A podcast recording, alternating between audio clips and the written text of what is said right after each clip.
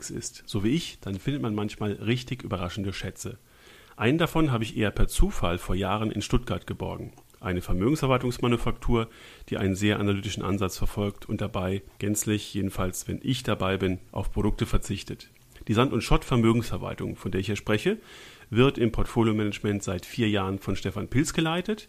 Er verfügt über viele Jahre Berufserfahrung und ist CFA, für einen mittelständischen Vermögensverwalter schon eine Besonderheit. Und er nimmt uns in unserem Gespräch über die USA mit in seinen kleinen und wohlsortierten Maschinenraum. Wir unterhalten uns darüber, wie man mit Blick auf die vor uns liegenden Ereignisse Bewertungen von Chancen und Risiken vornehmen kann und wie der amerikanische Präsidentschaftswahlkampf seine Schatten vorauswirft.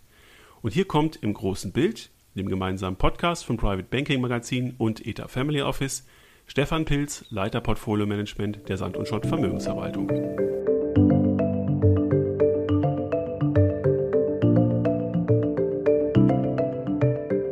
In Stuttgart bin ich jetzt mit Stefan Pilz verbunden, Leiter des Portfolio Managements bei Sand und Schott. Herr Pilz, ich freue mich, dass Sie heute Zeit haben. Vielen Dank. Herzlich willkommen in unserem Podcast. Ja, vielen Dank auch für die Einladung und ich freue mich sehr auf das Gespräch.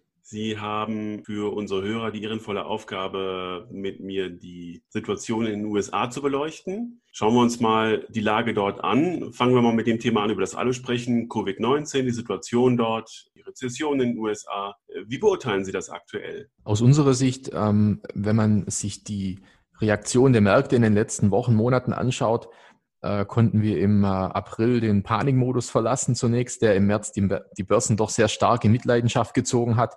Ähm, danach spielten die Märkte eine Situation, wo die Wirtschaft sich sehr schleppend erholt und auch die, die Unklarheit, wie sich das Virus auswirkt, hat vor allem Aktien beflügelt, die im Technologiesektor angesiedelt waren oder im Gesundheitssektor. Und ab Mitte Mai in etwas sind wir in ein Fahrwasser gekommen, wo auch ähm, Value-Werte oder auch klein kapitalisierte Werte aus zyklischen Sektoren wieder aufholen konnten, ähm, weil die Marktteilnehmer dann eben auch gesehen haben, es klart sich auf, die, die Frühindikatoren im Mai waren wieder das erste Mal positiv und haben angezeigt, dass man sich doch wieder in die richtige Richtung bewegt. Entsprechend äh, konnten diese Aktien dann jetzt zuletzt profitieren. Wir haben daneben natürlich immer im Blick, wie sich die Lage mit dem äh, Virus entwickelt. Also wir haben zunächst mal die Lockdowns gesehen, die auch notwendig waren aus unserer Sicht, um den, die Verbreitung des Virus einzudämmen. Und äh, in der Phase der Lockerungen ist es jetzt eben entscheidend, ob es zu einem großen Ausbruch kommt, zu einem erneuten Ausbruch, der dann außer Kontrolle gerät, oder ob es sich weiterhin, wie bisher momentan noch der Fall, eben auf lokale Ausbrüche beschränkt, die dann über die Maßnahmen oder auch das Tracking eben sehr gut im Griff behalten werden können. Also Stand heute haben wir die ähm, höchsten Neuinfektionszahlen. Genau, es gibt da sehr große Unterschiede auch in den einzelnen Regionen. Europa hat die, die Lockdowns dann sehr konsequent umgesetzt und bei den Lockerungen jetzt aktuell ist man da auch auf einem, im größten Teil ganz guten Weg. Ähm, in den USA scheint es so, dass die Lockerungen etwas zu früh kamen und jetzt ist wieder ein Anstieg zu, zu beobachten. Also Fakt ist, der Virus ist da, ist nach wie vor da und solange es kein Heilmittel oder beziehungsweise Impfstoff und eben äh, eine bessere Behandlungsmöglichkeit gibt, bleibt die Gefahr auch ähm, bestehen. Das heißt, dann sind wir an der Stelle vorsichtig. Was heißt das jetzt für Ihre Risikofreude, wenn Sie dann ähm, in den USA investieren? Entscheidend ist am Ende, wie die Wirtschaft äh, sich erholt. Wir haben äh, nach dem ersten Schock und nach dem schweren Einschlag ähm, in den USA eine sehr hohe Arbeitslosigkeit. Wir haben zunächst auch ähm, die Situation, dass die ähm, nicht sofort wieder in ihre alten Jobs zurückkehren können, auch wenn es jetzt erste positive Signale gibt, dass neue Stellen geschaffen werden. Ähm, trotzdem bleibt es entscheidend, wenn man dann daran denkt, dass der Konsum oder die Konsumfreude auch sehr stark davon abhängt, wie sicher ähm, habe ich einen Job oder wie sicher ist dieser Job.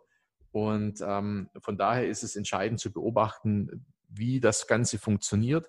Was man aber nicht unterschätzen darf und was, glaube ich, inzwischen auch die die Anleger oder die Marktteilnehmer gesehen haben, ist, wie konsequent und schnell und auch massiv die Regierung oder auch die Notenbanken reagiert haben, um zum einen die Wirtschaft wieder anzukurbeln und zum zweiten auch das Systemrisiko oder ein Überschwappen der Krise auf, die, auf das Finanzsystem zu verhindern.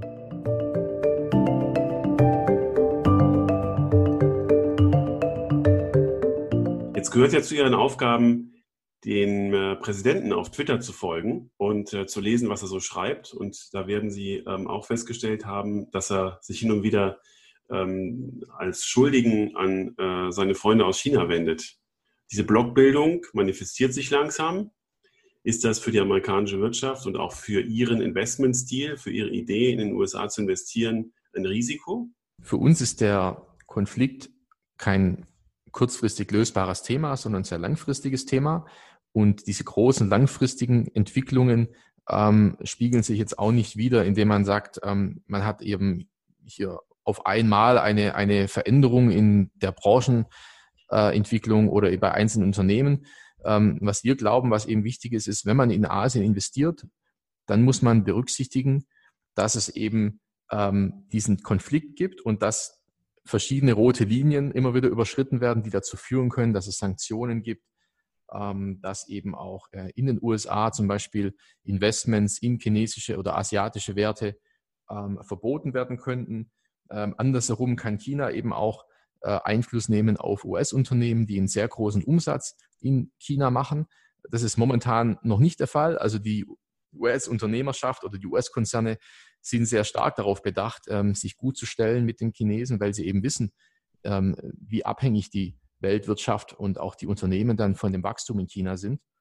Aber dieser Konflikt liegt eben tiefer und die Gefahr besteht, dass dann eben nicht immer ähm, ja, die wirtschaftlichen Interessen im Vordergrund stehen, sondern dass es auch mal ähm, Eskalationen geben kann, die dafür sorgen, dass diese Unternehmen schlechter dastehen. Sprich, vor allem Unternehmen aus dem Technologiesektor, die in, den, äh, die in China tätig sind oder insgesamt Unternehmen, deren Umsatz sehr stark ähm, von China abhängt, sind dort eben betroffen. Lassen Sie uns doch mal kurz über den Industriemix sprechen. Das ist ja auch für Ihr Investment, ähm, für Ihren Investmentansatz der Weg in äh, Technologien, die wir in Europa nicht abbilden können.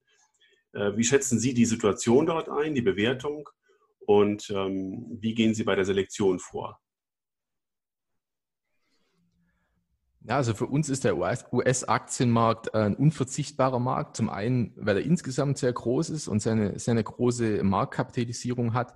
Und zum anderen, wie Sie angesprochen haben, auch der besondere Branchenmix, ähm, die sich sehr stark unterscheidet zu dem Branchenmix, den wir in Europa haben. In Europa sind wir sehr industrielastig äh, in den Indizes und sehr bankenlastig und in den USA spielt der Dienstleistungssektor eine viel größere Rolle, auch Zukunftsthemen, Technologie, Kommunikationsunternehmen. Äh, ähm, wenn man dort investieren will, dann führt kein Weg daran vorbei, auch diese US-Unternehmen mit ins Portfolio aufzunehmen. Natürlich muss man da berücksichtigen, dass die Bewertung dieser Werte dann auch entsprechend teurer ist.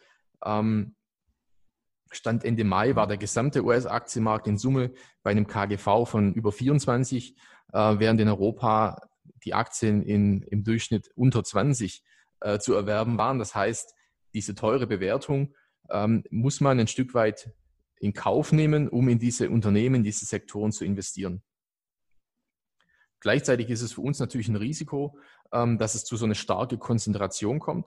Also wenn man im Endeffekt ein ausgewogenes oder breit diversifiziertes Portfolio haben will, dann muss man da schon berücksichtigen, dass eben der gesamte globale Aktienmarkt nicht nur aus fünf Unternehmen bestehen kann, sondern dass man eben auch auf die Mischung achtet ähm, und am Ende nicht alle äh, Investments in, in diesen Segmenten konzentriert.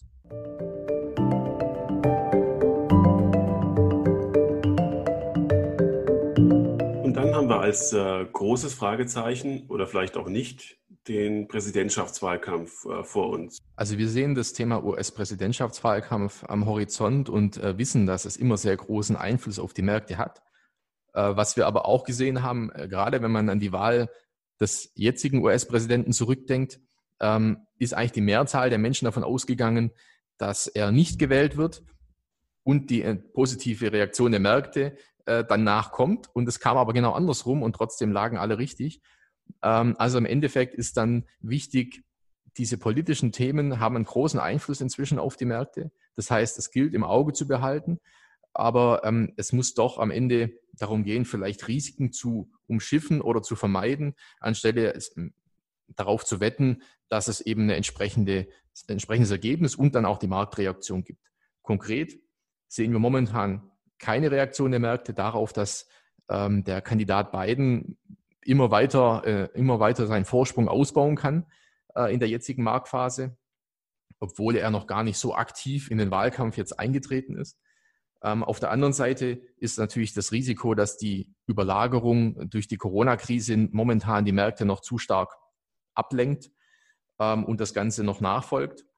Ähm, wir sehen aber auch ähm, entscheidende Punkte erst im Sommer oder Richtung Herbst, wenn ähm, der Kandidat Biden dann auch eine Vizepräsidentin auswählt und entsprechend, je nachdem, in welche Richtung er sich da entscheidet, kann dies nochmal Einfluss haben, auch auf die Einschätzung der Marktteilnehmer.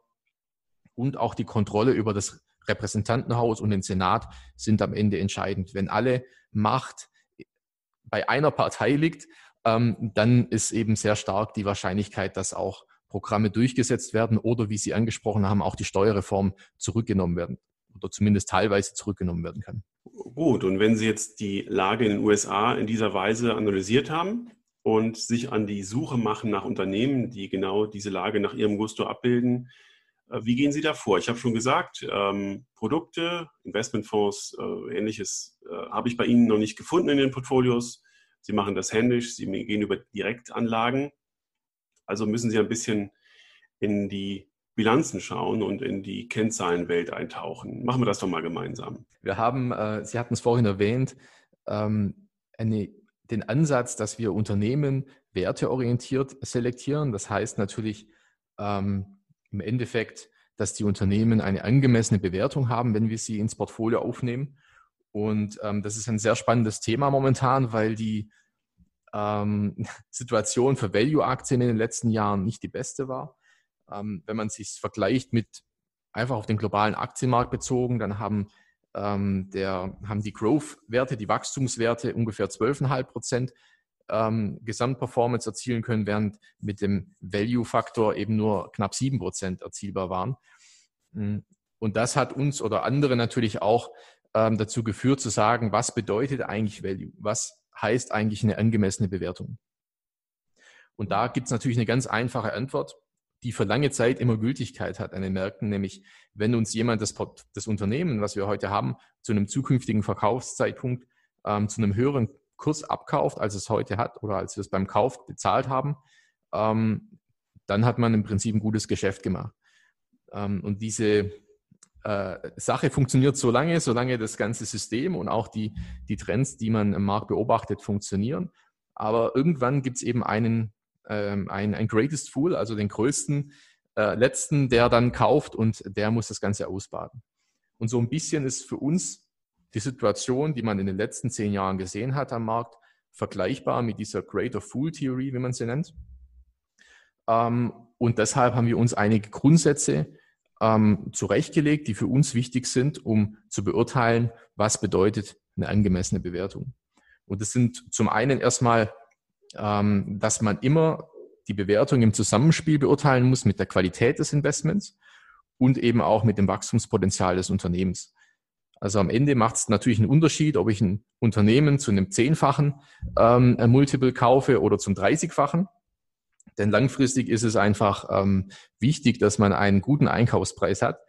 Ähm, aber es macht eben auch einen Unterschied, ob in fünf Jahren das Unternehmen mit einem zehnfachen Multiple immer noch einen zehnfachen Multiple hat und das teure Unternehmen, das stark wächst, immer teurer wird.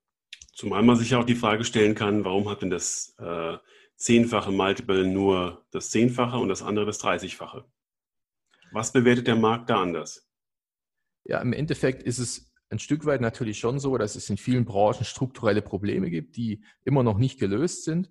Ähm, man muss aber auch berücksichtigen, wenn man sich vor zehn Jahren die Bewertungen anschaut, aus der Finanzkrise kommen, dann waren zum Beispiel in den USA die US-Aktien sehr günstig bewertet und es war nicht absehbar, dass man jetzt in so eine Phase kommt, ähm, wo ähm, die US-Aktien sehr beliebt sind und vor allem, wie vorhin gesagt, eben die großen Werte ähm, praktisch ohne äh, Risiken investierbar und in jedem Portfolio sehr hoch gewichtet sein werden.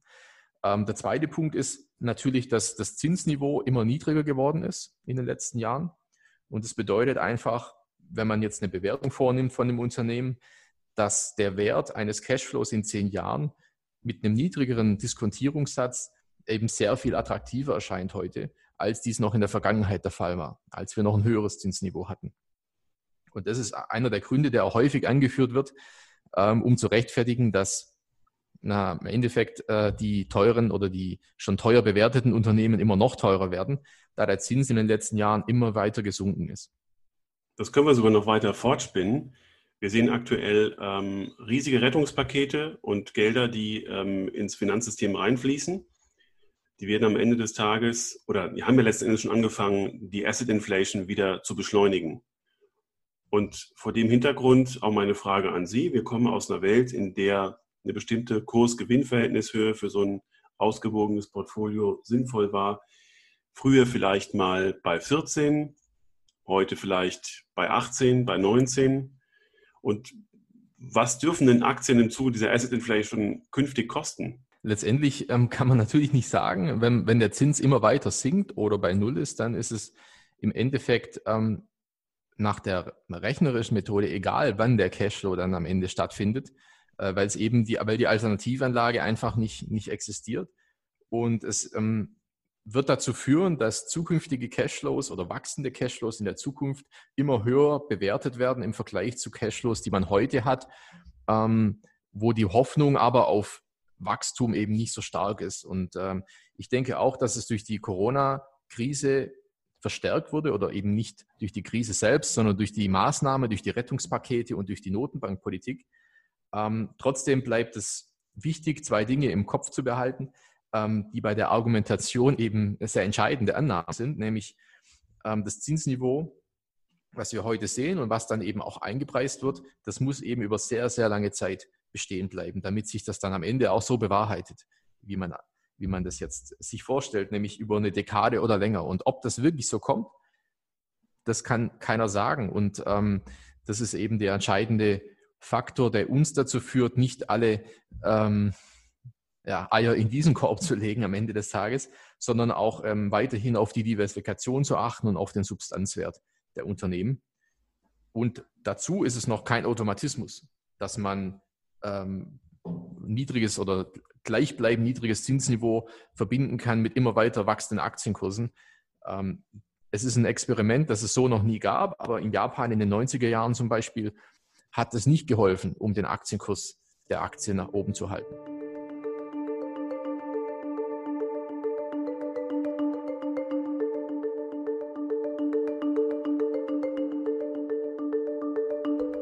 Wir konnten beobachten, dass Unternehmen, die ein, ähm, eine hohe Eigenkapitalrendite haben und damit ihre Kapitalkosten äh, überkompensiert haben durch die hohe Eigenkapitalrendite, stark bevorzugt worden sind. Was sind Ihre Faktoren? Also was schauen Sie sich an, wenn Sie sich mit dem Begriff der Qualität beschäftigen? Also für uns ist es, wie gesagt, ein sehr wichtiger Faktor und wir haben natürlich auch das Ziel, ähm, im Bereich der Bilanzqualität eben darauf zu achten, dass die Unternehmen nicht zu hoch verschuldet sind. Ähm, das Ganze festzustellen oder letztendlich ähm, zu beurteilen, ob ein Unternehmen zu hoch verschuldet ist, hängt aus unserer Sicht aber nicht allein nur an der Fremdkapitalquote, ähm, sondern bedingt immer, dass man eben auch in Verbindung setzt, ähm, mit der Aktivseite der Bilanz und auch der G&V, also der Cashflows, der Stabilität der Gewinne und auch der Cashflows des Unternehmens.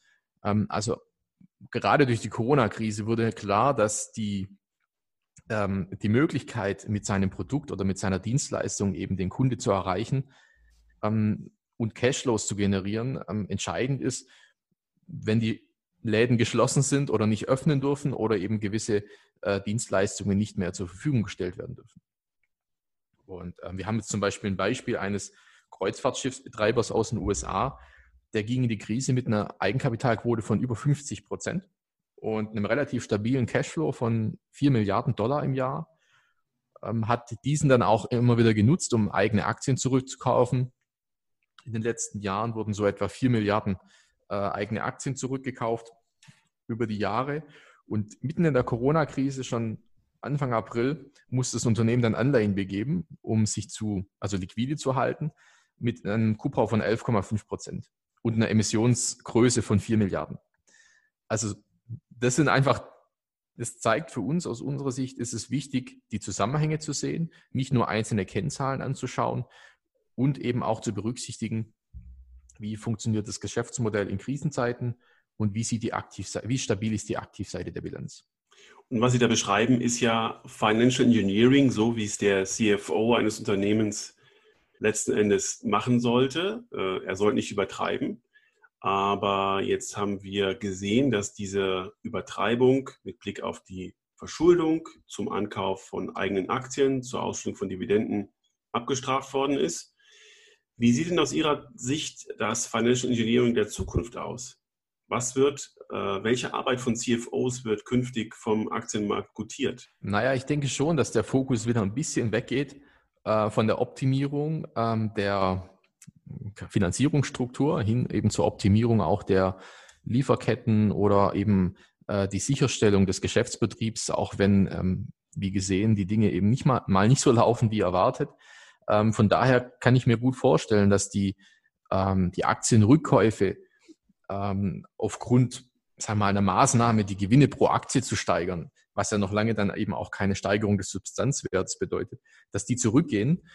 Ähm, auf der anderen Seite ist es aber auch manchmal eine sinnvolle strategische Maßnahme, ähm, um, wenn man die eigenen Aktien als unterbewertet ein, äh, ansieht, eben auch eigene Aktien zu kaufen und vielleicht sich auch mal gegen feindliche Übernahmen zu erwehren, die jetzt, wenn man, wenn man sich die äh, Situation vorstellt, in den nächsten Monaten, wenn die Wirtschaft sich erholt, auch auf der Tagesordnung stehen wird.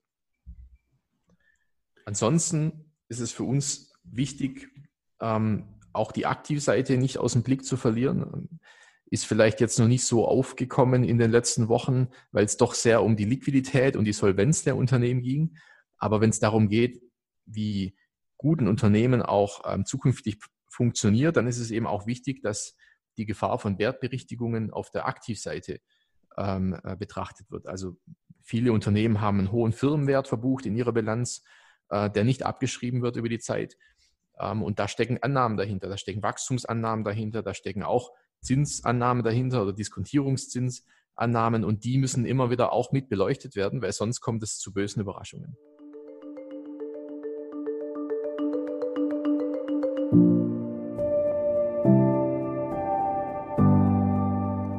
Apropos böse Überraschungen, wenn wir normalerweise im Rahmen von Ausschreibungen sprechen, dann stellt sich immer wieder heraus, dass das Risikomanagement äh, für Sie und für Ihr Haus, für Ihren Ansatz eine sehr große Rolle spielt.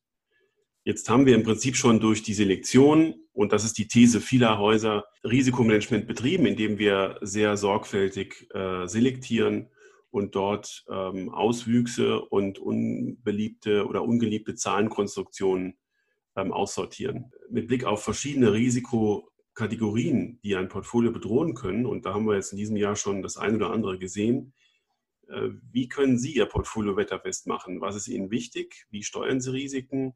Und äh, wie sieht denn vor allem auch die konkrete Risikohandhabung in Ihrem Portfolio aus? Ja, also für uns ist es, ähm, wie Sie es erwähnt haben, der Auswahlprozess ist ein Teil äh, unseres Risikomanagements. Also da fließt es mit ein, aber gleichzeitig ähm, ist es auch wichtig, den Portfoliogedanken, den Blick aufs Gesamtportfolio nicht zu verlieren, äh, indem man immer tief eintaucht in die einzelnen Ideen, sondern man muss das Ganze ja auch schön zusammensetzen.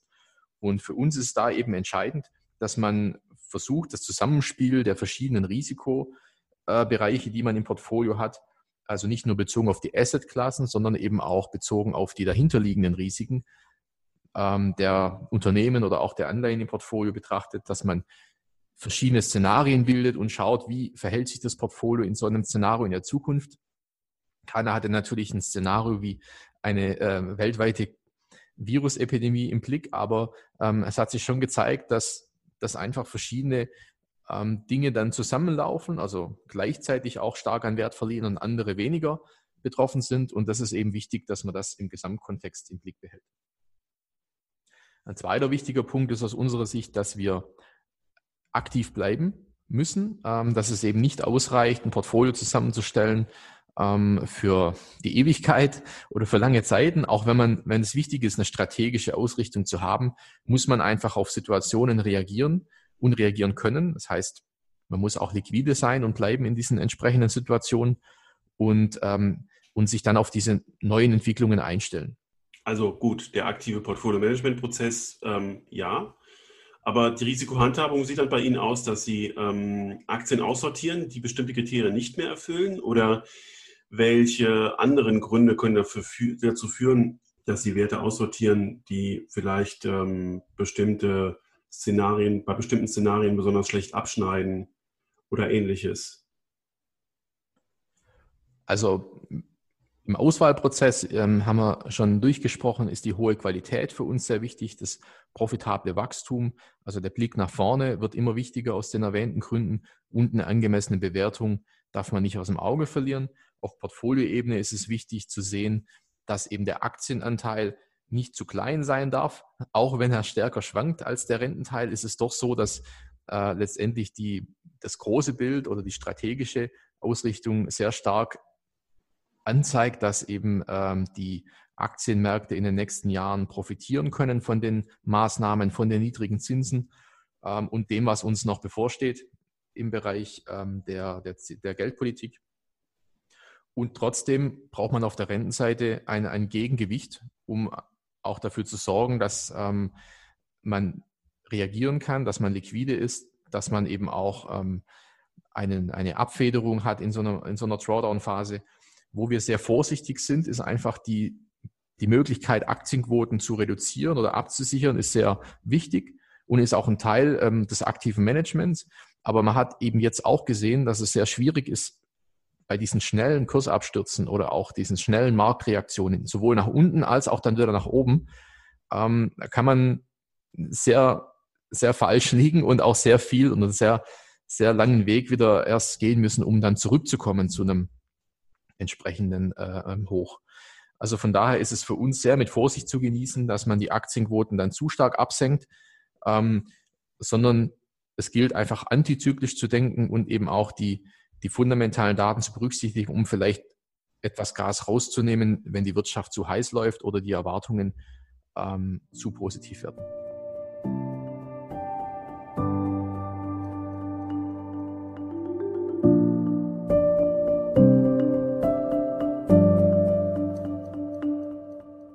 Mit Blick nach vorne gibt es ja viele Szenarien, die jetzt nochmal so bedrohlich auf äh, ein solches Aktienportfolio ähm, lastend wirken können.